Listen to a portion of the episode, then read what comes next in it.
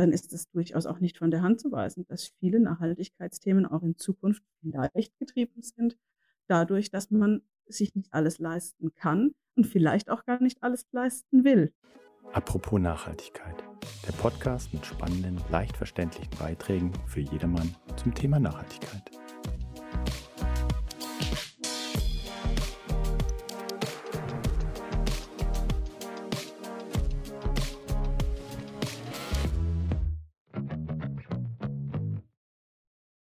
Willkommen zurück, liebe Zuhörer.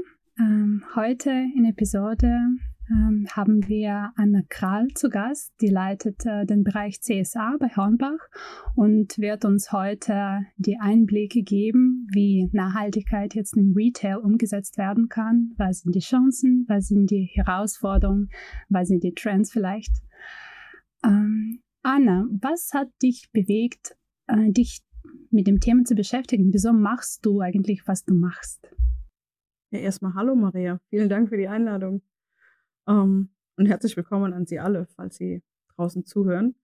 Ähm, was hat mich bewegt, das zu machen? Ähm, ich gestehe, ich habe was völlig anderes studiert. Also es ist gar nicht so, dass ich das äh, von Anfang an als mein, als mein Ziel gesehen habe. Das hat sich im Laufe der, der Hornbach-Zeit so ergeben.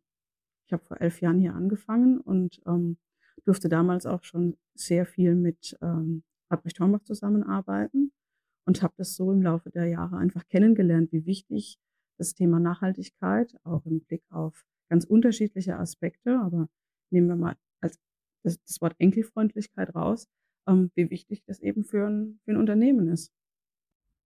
Genau. Und dann du hast ja eben damit vielleicht einen Zweck oder? Dass du weißt, dass du etwas Größeres machst, was, äh, was Menschen helfen kann. Genau, denn für uns war immer wichtig, ähm, ich will nicht sagen, dass es althergebracht, aber ich habe hier bei Hornbach gelernt, dass das, das Leitbild des ehrbaren Kaufmanns ähm, nicht angestaubt ist, sondern dass das einfach was total Wichtiges ist. Dass da, also dass die Werte, die da hinten dran stehen, in dem Unternehmen einfach gelebt werden und auch gelebt werden müssen. Denn da geht es ja auch um Zukunftsfähigkeit. Ne? Wie richte ich denn mein eigenes Geschäftsmodell so darauf auf, aus, dass ähm, eben nachfolgende Generationen gut mit dem Planeten innerhalb der Gesellschaft weiterleben können. Wenn wir dann über Zukunft sprechen, ähm, wie, welche Trends gibt es? Was ändert sich derzeit? Also ich nehme an, jetzt natürlich in Corona-Zeiten und vielleicht nachher über die ähm, Hamsterkäufer und Toilettenpapier und äh, irgendwie Reis und Pasta haben wir alle gehört oder vielleicht auch erlebt. Ähm, was, was ging alles zum Beispiel bei Hornbach? Was haben die Kunden mehr gekauft oder weniger? Was hast du beobachtet? Ich kann jetzt nicht ein einzelnes Sortiment rausgreifen, wenn ich so drüber nachdenke. Ähm, in Corona hat man allerdings schon gemerkt, dass die Menschen etwas tun wollten. Ne, die saßen plötzlich zu Hause, sollten zu Hause arbeiten, sollten mhm. ihr Familienleben weiterführen und haben, ich, ja, die haben ein Ventil gebraucht, irgendetwas, was man Sinnvolles tun kann. Und mit den Händen arbeiten hat einfach was, das ist nicht nur haptisch, das ist meditativ, das, ich sehe direkt, was ich da geschaffen habe und erschaffen habe. Das hat was mit Selbstwirksamkeit zu tun. Und ähm, ich gehe davon aus, dass es sehr vielen Menschen hat helfen können, in der Corona-Zeit eben in Baumarkt zu fahren, falls das denn möglich war, oder eben die Artikel über Reservieren und Abholen oder ähnliches zu bekommen und dann, um dann was zu machen. Keine Ahnung, vielleicht alleine, vielleicht mit der Familie, ähm, damit man eben nicht quasi zu Hause durchdreht. Neue Hobbys entdecken. Ich habe wieder angefangen, Klavier zu spielen in der Corona-Zeit. Hattest du auch irgendwelche Hobbys, die du jetzt aufgenommen hast in den letzten Jahren oder in Corona-Zeit? Ich glaube nicht Corona-bedingt. Ich tatsächlich bin ich äh, ganz privat total begeisterte Gärtnerin. Also ich bin wirklich super gerne draußen. Mhm. Ähm, und das hilft mir auch beim Abschalten. Ich kann sehen, dass es wächst, ich kann es pflegen und ich kann es schneiden und ich kann dafür sorgen, dass auch mein Garten, also dass die Natur da einfach mal macht. Mhm. Mit den kleinen Hilfestellungen, der man, dem, die man der Natur dann halt eben auch geben kann. Also das war schon vor Corona so, aber natürlich, klar, habe ich auch in Corona gemacht. Ja. Und eben, ich denke auch eigentlich das Thema Pflanzen das, ähm, und die Natur. Also die, die Leute haben auch viel mehr Zeit äh, damit verbracht, irgendwo draußen zu sein und auch ähm, vielleicht im, im Garten zu sein. Und dadurch haben sie auch die Welt vielleicht ein bisschen anders entdeckt und sich hoffentlich auch mit Nachhaltigkeit ein bisschen beschäftigt. Das ist ganz sicher so. Ich bin nur unsicher, ob sie das als unter dem Nachhaltigkeitsgedanken getan haben. Also sie waren ganz sicher draußen und mhm. wenn wir mal bei dem Thema Garten bleiben und ich ziehe mir meine eigenen Pflanzen, ziehe mir mein eigenes Gemüse, mein eigenes Obst, mhm. dann habe ich ja noch andere Dinge. Also was zum Beispiel auch immer mehr kommt, ne, das fällt ja alles unter den Selbstversorgergedanken, sind auch solche Dinge wie, ich halte mir meine eigenen Hühner. Also sofern das geht, ne, auf dem Balkon eher schlecht. Ähm, aber im Garten geht das schon. Und das sind Dinge, die, ich weiß nicht, ob das ein Trend ist, der sich in den nächsten Jahren fortführen wird, aber in jedem Fall war das während Corona ein großes Thema. Meine Selbstversorgung ist ja auch nichts Neues in dem Sinne, sehr viele Länder leben davon, weil du einfach dir nichts anderes leisten kannst. Weil dein Garten und Kartoffel und äh, vielleicht äh, Eier und so weiter, was, was du selbst für dich organisiert hast, damit, äh, damit lebst du. Und ich finde, hier bei uns ist immer noch so, dass es ein bisschen als Luxus auch gesehen wird. Ja, ich mache meine Tomaten und Gurken einfach, weil ich kann es mir leisten, jetzt im Geschäft sie zu kaufen. Ähm, ja. Es ist ein bisschen von beidem. Wenn ich mich zum Beispiel mit meinen Eltern unterhalte über das Thema Nachhaltigkeit, ja, ja. Ähm, dann kommt ganz häufig ähm, auch so ein Gedanke in Richtung Sparsamkeit. Das hat man früher anders gemacht, weil genau. man es sich gar nicht anders hat leisten können. Und ich glaube, wenn wir uns jetzt die Zukunft angucken, also wenn wir das letzte Jahr Revue passieren lassen und auch die Inflation, die damit einherging, also mit dem im vergangenen Jahr, mhm. ähm, dann ist es durchaus auch nicht von der Hand zu weisen, dass viele Nachhaltigkeitsthemen auch in Zukunft vielleicht getrieben sind, dadurch, dass man sich nicht alles leisten kann und vielleicht auch gar nicht alles leisten will, weil man es eben selbst macht. Ich weiß nicht, vielleicht hast du es auch in deinem Umfeld. Es gibt viele Leute, die jetzt anfangen, Brot zu backen. Ja, mache ich auch. ich auch.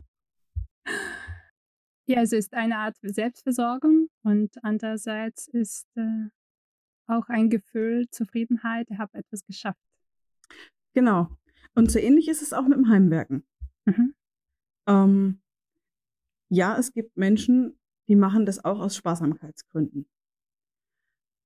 Und das weiß wahrscheinlich jeder von uns, auch Handwerker zu kriegen, ist gar nicht so leicht. Ja. Es hat aber eben auch den Aspekt, dass ich direkt sehen kann, was ich schaffe. Wie viele von genau. uns arbeiten am Rechner und eben nicht mit den Händen. Wir sind also viele Stunden am Tag digital unterwegs genießen das, also zumindest mir geht es so, sehr physische Termine zu haben, mhm. weil man natürlich auch anders den anderen angucken kann. Man sieht Gestik und die Mimik viel besser. Ähm, aber wenn ich dann zu Hause bin und ich kann selber meine Wand streichen oder ich ja. habe zum ersten Mal was mit Holz gearbeitet, wie das auch riecht. Ich glaube, das, äh, das darf man auch nicht abtun im Sinne von, das ist nur so, nur Sparsamkeit. Es ist mehr. Ja, absolut.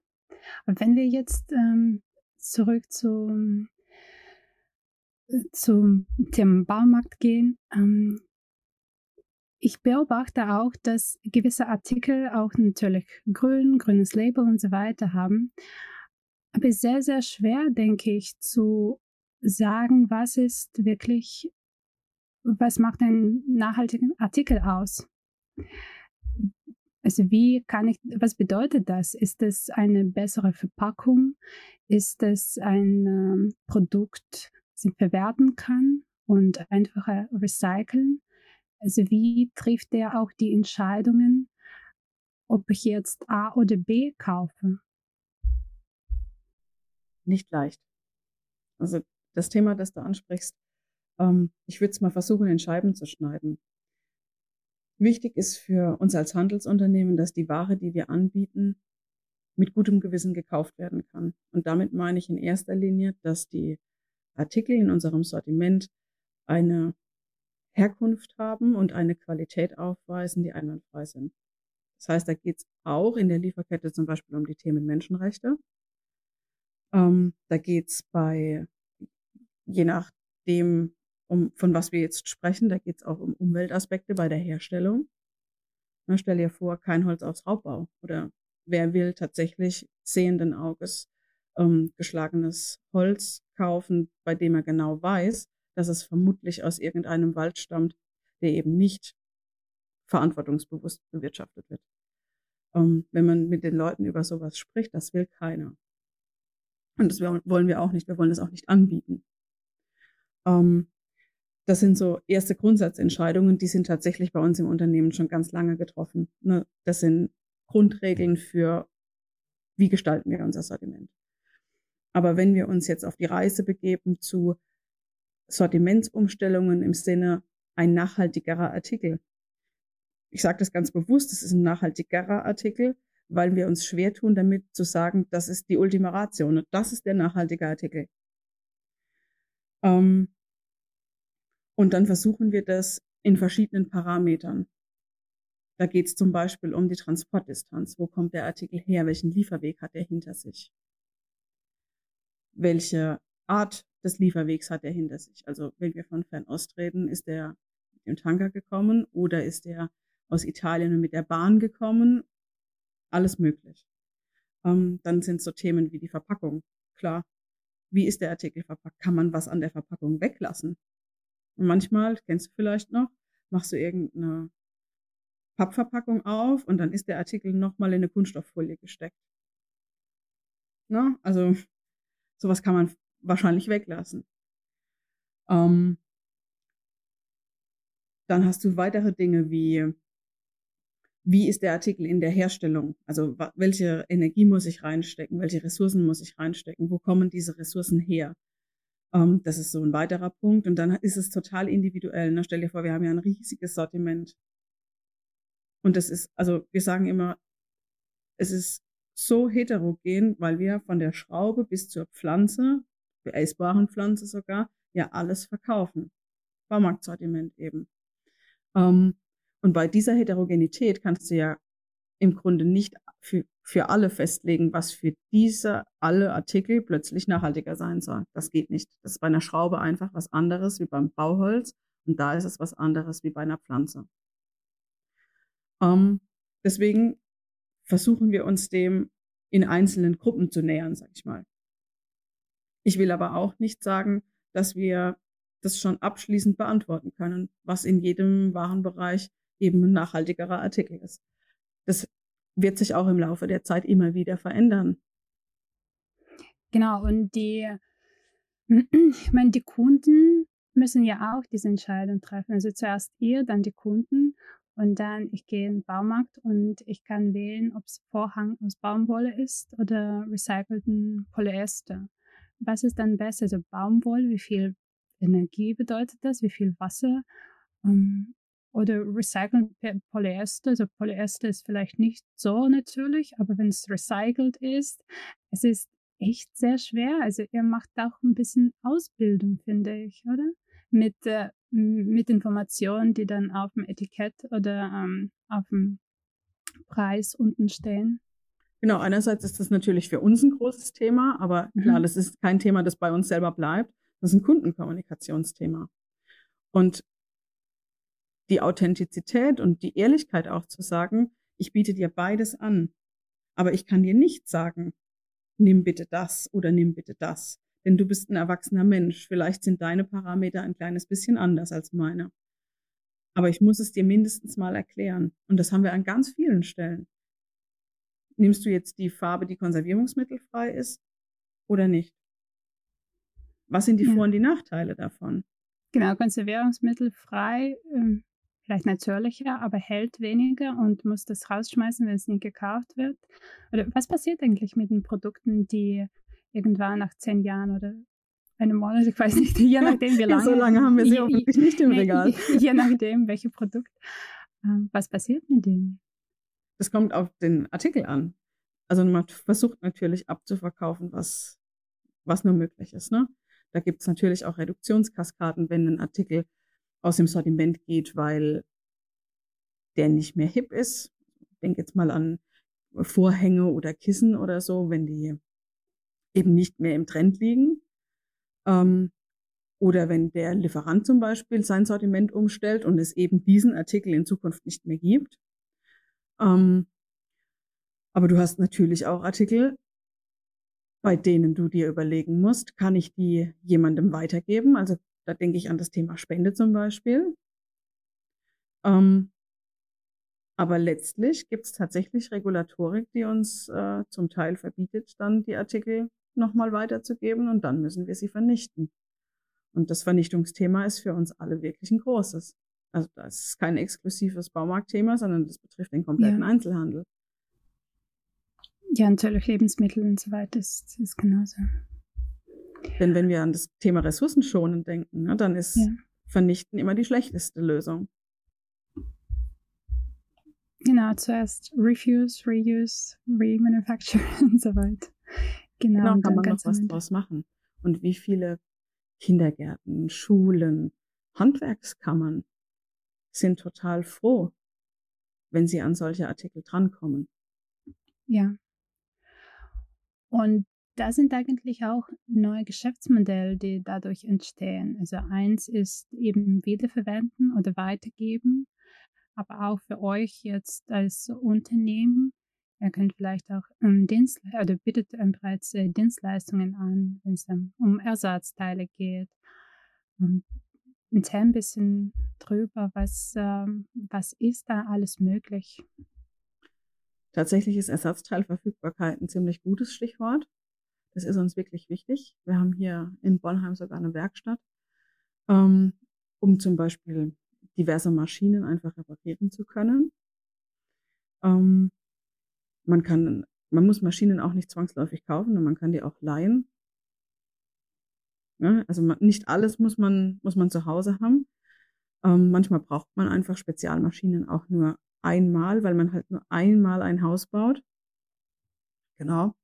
Ähm, da da geht es vor allen Dingen dann am Ende auch noch um Entsorgung. Also wenn wir über Services reden, das ist ja wohl das Mindeste, dass man seinen Kunden die Möglichkeit gibt, die Artikel, die man bei uns gekauft hat, eben auch ordentlich zu entsorgen. Ich denke an die Elektrogeschichten. Die werden nicht entsorgt, sondern Elektroartikel werden halt gesammelt und gehen zum Wiederaufbereiter. Das machen wir mit den Wertstoffen genauso. Also wir sammeln ja Papier, Pappe, Kartonage, Kunststoff in unterschiedlichster Form ähm, und sind gerade dabei, Wege zu finden, wie wir die nicht nur zum Wiederverwerter bringen können. Das können wir schon. Das haben wir jetzt ein paar Jahre lang geübt. Das funktioniert sehr gut. Ähm, aber unsere Wertstofflinerflotte kann eben mehr. Die kann nicht nur einsammeln, sondern wir können auch verschiedene Dinge zu einem anderen Geschäftspartner bringen, der was draus macht. Wir testen das gerade zum Beispiel bei einer Regentonne, hat Plastik ähm, zum Beispiel. Das kann man so granulieren, dass man am Schluss eine, eine Regentonne draus machen kann, also wo du Regenwasser fängst im Garten. Ähm, oder wir testen das bei den Themen, was ist mit Bauschutt? Kann man da nicht wieder Schotter oder Split draus machen? Ähm, wir denken über Dinge nach, die man eben aus unseren alten Papiersachen machen kann. Also mal mindestens, also das ja, man, da muss man ein bisschen vorsichtig sein. Das ist im Grunde ja abgecycelt, ne? Ah, nein, es ist downgecycelt, nicht abgecycelt. Ähm, weil wenn du nochmal was draus machst, das natürlich in seiner Qualität ein bisschen schwindet, das Papier. Oder aus den Baufolien, äh, Quatsch, aus, aus unseren äh, Kunststoffabfällen versuchen wir Baufolien zu machen. Wir versuchen es nicht, wir machen es jetzt. Ähm, aber es ist natürlich auch eine Herausforderung, denn du musst dir immer Geschäftspartner auch finden, die das verarbeiten können. Und das willst, du willst natürlich nicht deinen vermeintlichen Abfall, also de facto deinen Wertstoff, dann nochmal ans andere Ende der Welt fahren, andere Ende der Welt fahren, ähm, damit man wieder was draus machen kann. Also rein ökobilanziell muss man sich da auch ein bisschen Gedanken drüber machen. Natürlich. Ich überlege auch, wenn ich ähm, irgendwelche alte ähm, Geräte habe, es ist auch dann die Wahl, entweder gehe ich äh, zum Beispiel zu euch, zu Kornbach und bringe es euch zurück, oder gehe ich dann gleich zum Recyclingpark und äh, stelle es dort ab. Also ist je nach, je nach Produkt, je nach Artikel gibt es vielleicht zwei Optionen oder hm, also du kannst die Elektroartikel alle zu uns bringen. Wir bringen die dann weiter, das ist klar. Ähm, warum wir das anbieten, ist vor allen Dingen, weil unsere Öffnungszeiten andere sind als die ja, genau. vom regionalen Entsorger. Ne? Also die können das natürlich auch entgegennehmen. Bei uns kommt nur, kommt dir eben nur zugute, dass wir in der Regel aufhaben bis abends mhm. 20 Uhr. Ja, und du hast auch das Thema Aufbereitung angesprochen. Das finde ich ähm, persönlich sehr gut und äh, kaufe ich gerne auch aufbereitete Artikel. Denkst du, dass ähm, es noch nicht bei allen angekommen ist und vielleicht äh, haben einige Menschen einfach Angst, dass sie nicht mehr so gut sind wie die neu hergestellte Artikel? Oder denkst du, hm, beobachtest du das jetzt als? Da muss ich drüber nachdenken. Hm. Ich überlege, ob das nicht ein ähnlicher Gedanke ist wie das krumme Gemüse im Lebensmitteleinzelhandel oder das beschädigte Gemüse. Das ist ja in seiner Qualität nicht schlechter. Ähm, ich denke, man kann schon beobachten, dass schon Artikel mit beschädigter oder verschmutzter Verkaufsverpackung nicht mehr so gut ankommen bei den Kunden. Deswegen kann ich mir gut vorstellen, dass die Hürde da schon hoch ist bei quasi Second Life oder Second Use. Aber man muss es ausprobieren. Ich denke, viele Dinge, die wir früher über andere Kanäle, den Flohmarkt oder so erworben haben, die waren ja auch benutzt. Und wir haben es trotzdem gemacht. Klar. Aber ich würde sagen, dass vor allen Dingen die junge Generation auch darauf besteht, dass wir das ausprobieren. Ich meine, alle Second-Hand-Laden hatten in den letzten Jahren vermutlich die Umsätze ihres Lebens. Nur eine These. Ähm, aber alte Dinge nicht wegzuwerfen, sondern was Neues draus zu machen. Ne, vielleicht sogar was völlig anderes draus zu machen, wie den eigentlichen Zweck, den sie mal hatten. Ähm, ich denke, das ist schon, das hat was mit Kreativität zu tun auch. Ne? Das ist wichtig, denn das sind alles Ressourcen. Ja, genau. Und das ist natürlich auch für die, für die Hersteller jetzt sehr wichtig, diese Kreativität umzusetzen, weil eben früher war es leider oft so, dass diese geplante Obsoleszenz, also dass die Produkte so gestaltet worden sind, dass sie dann erst für ein paar Jahre genutzt werden und dann kaufe ich mir ein neues Modell. Jetzt ist das ein bisschen anders, hoffe ich zumindest. Hoffe ich auch, ja. Sehe ich auch bei äh, einigen von unseren Kunden.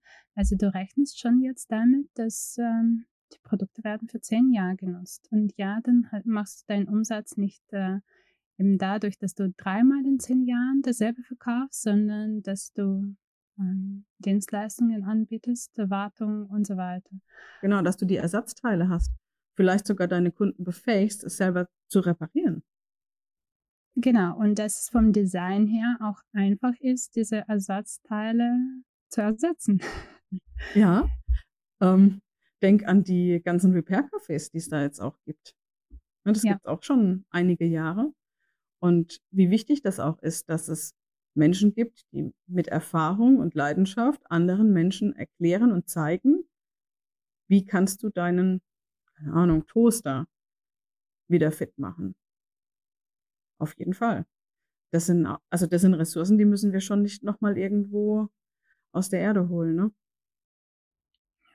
Ja, es, es liegt jetzt auch voll im Trend, glaube ich, auch in Instagram und so weiter, besonders bei alten Möbeln. Jetzt habe ich mich damit ein bisschen beschäftigt. Also tatsächlich, wenn du einen Holztisch hast, jetzt gibt es wirklich so viele Wege, sie irgendwie Baustil oder im anderen Stil zu machen, einfach durch ein bisschen neue Farbe und äh, wird es top aussehen. Oder ganz profan ein kleines bisschen Schleifpapier. Ja, ganz. Von vorne an. genau, also da sind ja auch der Kreativität keine Grenzen gesetzt. Ja, absolut. Ein bisschen Platz braucht man noch dafür. Das stimmt, ne? ja, das stimmt. Ähm, noch weiter, was ich, was ich auch sehe bei, bei den Kunden, ihr könnt in dem Sinne ein bisschen auch die Entscheidungen, denke ich, beeinflussen von den Kunden durch eben diese Information, die zur Verfügung gestellt wird. Und es gibt auch unterschiedliche Konzepte jetzt auch in der Forschung, zum Beispiel Digital Nudging und so, wenn zum Beispiel etwas, äh, etwas online verkauft wird, dass die Artikel, die zum Beispiel nachhaltiger sind oder die du möchtest, dass sie verkauft werden, sie werden zuerst angezeigt oder ein bisschen grün ähm, gemacht, äh, also im Preis wird in grün angezeigt äh, und so weiter. Inwiefern denkst du, dass es tatsächlich ähm, Kundenverhalten beeinflusst und die auch bisschen nachhalt zur Nachhaltigkeit bewegen kann? Und ist trotzdem Sparsamkeit und so weiter sind immer noch die Begriffe und ähm, ist schwierig. Ich tue mir total schwer, wenn bei Nachhaltigkeitsthemen mit so einem grünen Fähnchen geworben ja. wird. Egal, ob das ein grüner Preis ist oder auf dem Artikel steht, ich bin besonders nachhaltig. Ich habe da einfach meine Bedenken, mhm. weil Nachhaltigkeit so ein extrem komplexes Thema ist und man kann einfach nur ganz schwer sagen, du bist wirklich nachhaltiger als der andere. Und guck in den Fernseher, guck dir die Werbung an. Plötzlich ist im Grunde gefühlt alles nachhaltig.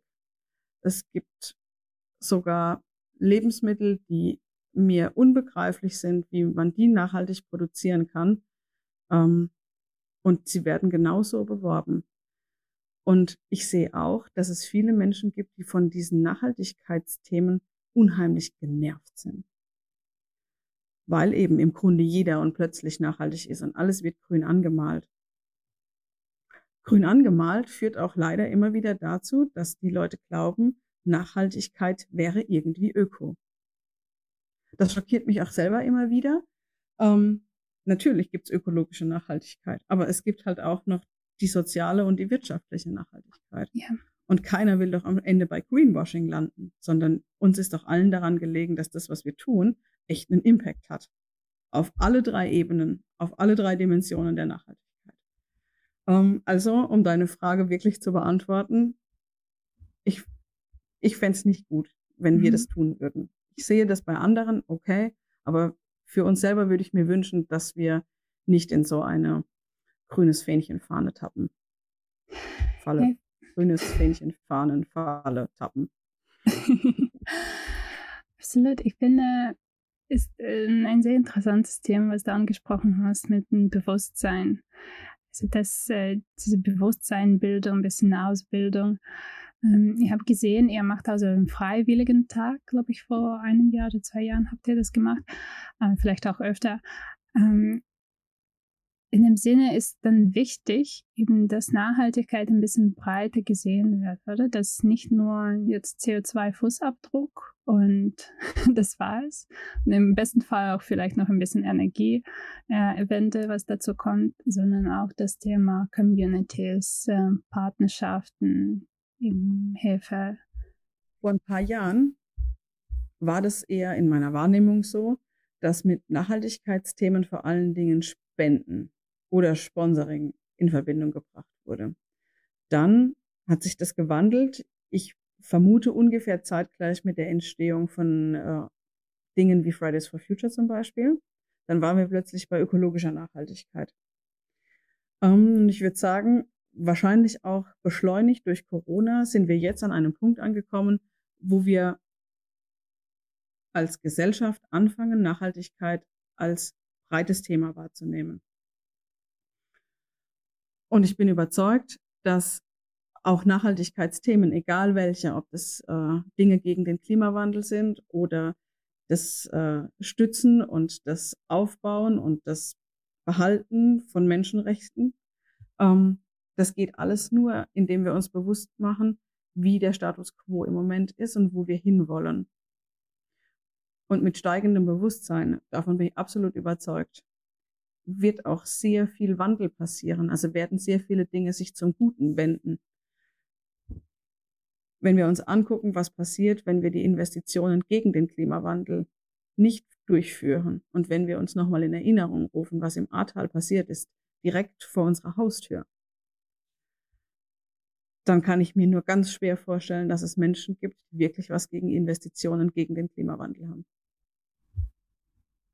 Ja, absolut. Ich, ich fände es äh, sehr interessant zu wissen, wie du dazu gekommen bist, äh, im Bereich CSA zu arbeiten. Äh, wolltest du dich immer mit äh, solchen Themen wie Social Responsibility beschäftigen? Äh, war es ein Zufall? Wie, wie war das? Das hat sich so ergeben. Ähm, ich habe eigentlich Politikwissenschaft, Soziologie und Medienwissenschaft studiert und war mit inbrünstiger Überzeugung dabei, unbedingt politischen Journalismus machen zu wollen. Unbedingt. Ähm, das hat mir bei meinen Hospitanzen auch wirklich viel Spaß gemacht. Aber ich habe irgendwie festgestellt, das ist, das ist nicht das, was ich für die nächsten Jahre, vielleicht Jahrzehnte machen will. Und dann war es eine glückliche Fügung, die mich zu Hornbach geführt hat. Und ähm, meine erste Station, die war nicht besonders lange bei Hornbach. Die zweite ging dann in die externe Unternehmenskommunikation. Und da konnte ich anfangen mit äh, Themen wie nicht finanzieller Berichterstattung zum Beispiel. Und habe da auch unheimlich viel mit den Kollegen zusammengearbeitet aus dem Bereich Qualitätsmanagement zum Beispiel. Oder Umwelt, das gehört bei uns in ein Team, in einen Verantwortungsbereich. Ähm, ich habe Menschen kennengelernt, die bei uns sich mit den Logistikthemen beschäftigen. Kommt die Ware her? Über welchen Weg kommt die? Wie, wie wird die verpackt? Wie ist die Packdichte in einem Fahrzeug? Ich habe Einblicke bekommen in das Thema Bauen. Nicht zuletzt auch, weil meine Führungskraft studierter Bauingenieur ist. Ähm, da konnte ich einfach unheimlich viel lernen. Das hilft, wenn man sich eben mit substanziellen Nachhaltigkeitsthemen auseinandersetzen will. Wenn man ein kleines bisschen Verständnis dafür hat, wie so Abläufe sind und wie der Status quo ist, mm, dann kann man die richtigen Fragen stellen. Und durch das richtige Fragen stellen ergeben sich dann sehr häufig gute Lösungen quasi wie von selbst. Ja, so bin ich zur Nachhaltigkeit gekommen. Also deshalb CSA bei Hornbach. Ich frage mich, was äh, wie sieht es bei, bei deinem Team zum Beispiel aus? Also gibt es gewisse Muster, welche Skills die Kollegen mitbringen? Oder ähm, kommen sie alle, alle aus ganz unterschiedlichen Bereichen und machen jetzt CSA? Ähm, die Kollegen bei mir im Team, die kommen aus tatsächlich ganz unterschiedlichen Bereichen. Ähm, da sind Menschen dabei, die haben Jura studiert, ist jemand dabei, der hat hier bei Hornbach Ausbildung gemacht und ist schon 25 Jahre mhm. da. Mhm. Ich habe eine Erzieherin im Team, wirklich äh, total unterschiedlich. Ähm, das liegt aber auch nicht zuletzt daran, dass mir selber gar nicht so sehr wichtig ist, was dein beruflicher Hintergrund ist. Was mir viel wichtiger ist bei den Menschen, wenn wir Stellen besetzen, ist, was bist denn du für ein Mensch? Was ist dir wichtig in deinem Leben? Was ist dir in deinem Beruf wichtig? Was ist dir aber eben auch privat wichtig? Ähm, und passt du gut ins Team? Und ich mag total gerne, wenn sich die Menschen auch ergänzen. Also ich finde total toll, wenn jemand gute Entscheidungen treffen kann und schnell und sich da auch sicher fühlt. Ich mag aber auch total gern, wenn jemand prozessual total gut ist sehr gut, sehr komplexe Dinge ganz einfach auf den Punkt bringen kann. Oder Leute, die das richtige Gespür für lösungsorientierte Kommunikation haben. Vielleicht bei so ein bisschen heikleren Themen. Und so ist das Team zusammengesetzt. Das Einzige, was ich zugeben muss, ist, dass wir im Team tatsächlich ein Diversitätsproblem haben. Das sind nur. Frauen. Echt? Ja, wir stimmt. Haben, also wir Andersrum uns, ist ja auch jetzt ein Diversitätsproblem. wir leihen uns einen äh, Kollegen aus unserem ähm, Bauentwicklungsbereich, der ist adoptiertes Teammitglied. Mhm. Ähm, und damit ist er unser Quotenmann. und also ich traue mich fast nicht zu sagen, aber ähm, aus der Perspektive betrachtet, also was Alter angeht, es ist, sind wir sehr divers. Aber was Geschlecht angeht, sind wir es nicht. Und was Herkunft angeht, sind wir es auch nicht. Allerdings allgemein im Unternehmen ist sicher mehr oder weniger ausgeglichen, denke ich. Oder? Ähm, ich glaube, wenn wir äh, den, den Konzern angucken, sind wir bei Mhm. den bei Männer, Frauen ungefähr 50-50. Ähm, das kann man schon gut sagen. Ich glaube, das kommt auch total drauf an, Mhm. ähm, in welches Land wir gehen. Aber Ja, genau. Ist auch alle Kulturfragen zusammengenommen. und so weiter. Altersstruktur sind wir auch wirklich divers.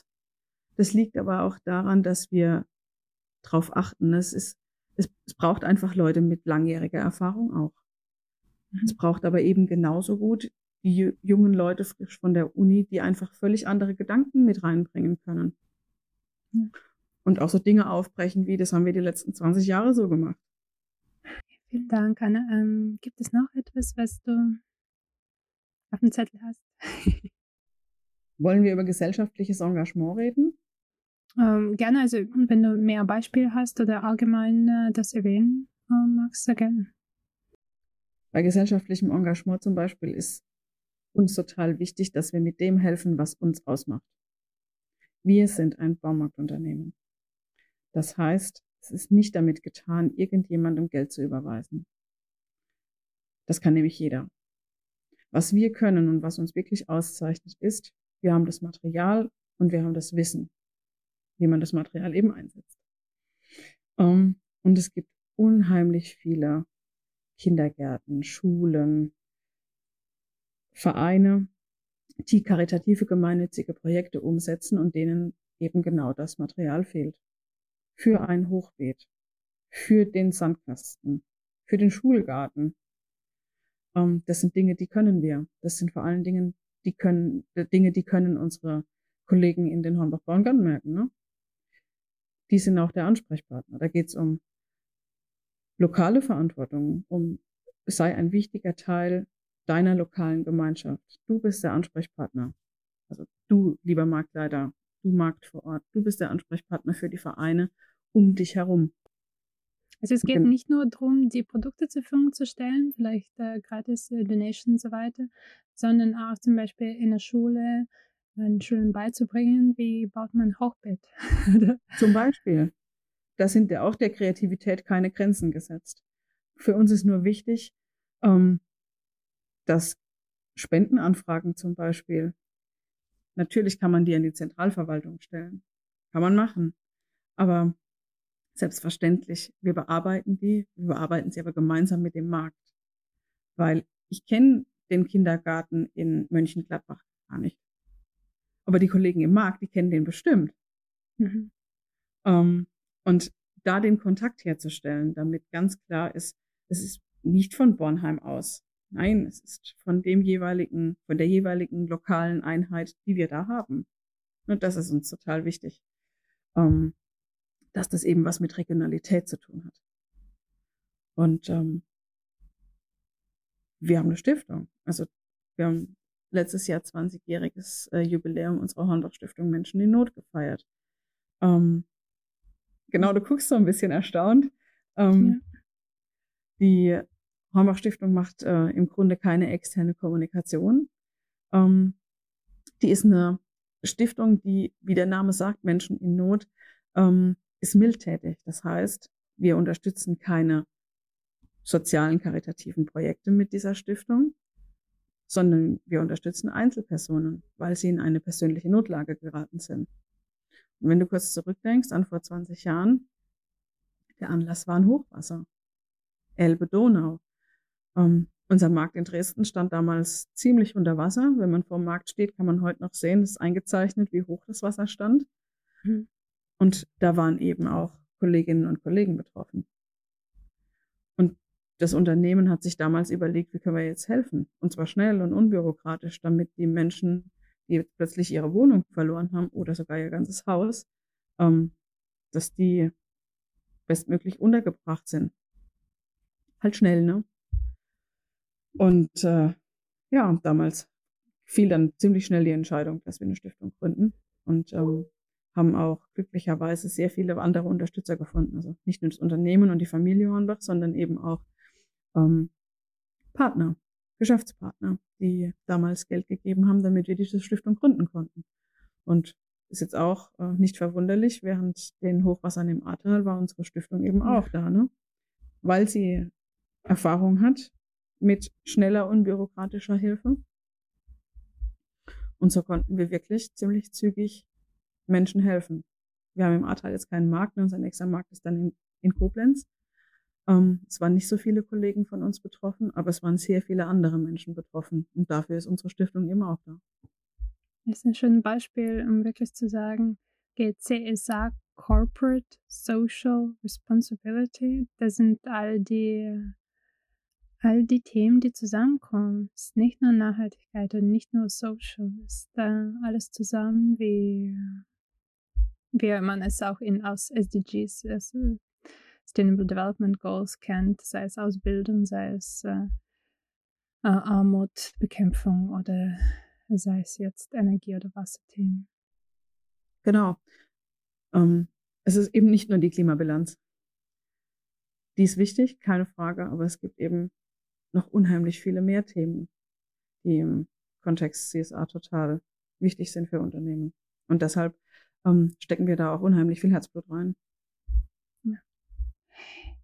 Ich ähm, überlege, welche Veränderungen würdest du vielleicht in der Branche noch anstoßen wollen? Oder was würdest du dir wünschen noch in der Branche? Es natürlich es gibt bereits irgendwelche Schritte in die richtige Richtung, hoffentlich.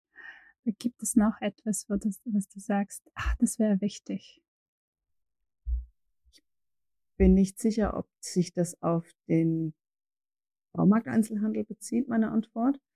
Ähm, vielleicht bezieht sich sogar eher auf den kompletten Einzelhandel. Ich glaube, es ist unheimlich wichtig, dass wir sehr offen und sehr authentisch mit unseren Nachhaltigkeitsthemen umgehen dass wir unseren Kunden die bestmögliche Information zur Verfügung stellen und dass wir nicht so tun, als hätten wir der Weisheit letzter Schluss bereits gefunden. Ähm, das hat auch viel mit Zusammenarbeiten zu tun, mit Austauschen.